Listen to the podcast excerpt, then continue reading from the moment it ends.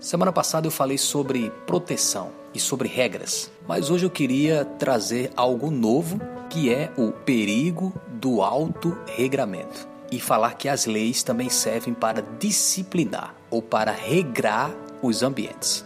Dois exemplos disso são: primeiro, a lei da gravidade. Ela disciplina, ela regra o funcionamento do universo. Se não existisse gravidade, o universo seria um infinito caos. Outro exemplo que a gente pode dar sobre o regramento do ambiente é a lei de trânsito.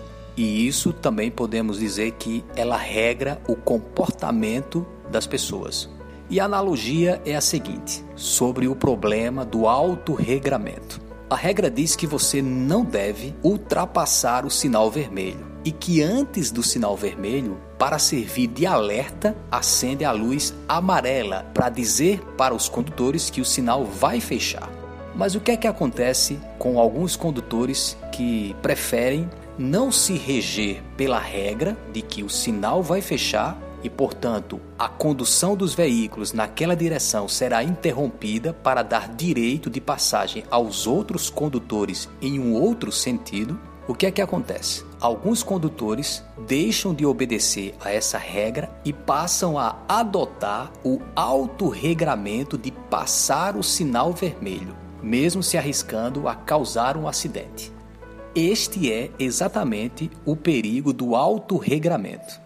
A regra diz que você não deve ultrapassar os limites, porque você está infringindo o direito de outra pessoa. Mas por causa desse autorregramento, alguns infratores simplesmente acreditam que se ele passar o sinal vermelho, nenhuma penalidade vai acontecer. O perigo do autorregramento também se aplica, por exemplo, numa coisa bastante simples: furar a fila para tirar proveito das pessoas que estão esperando há mais tempo no mesmo lugar. Quando alguém fura a fila, ela está se autorregrando, achando que não vai acontecer nenhuma consequência desse ato de furar a fila. E as pessoas que estão lá esperando há mais tempo simplesmente devem esperar. Portanto, existe um perigo no autorregramento. Primeiro é tirar o direito do outro e depois o autorregramento pode causar danos à sua própria vida e à vida das outras pessoas. Pense nisso, semana que vem a gente está de volta.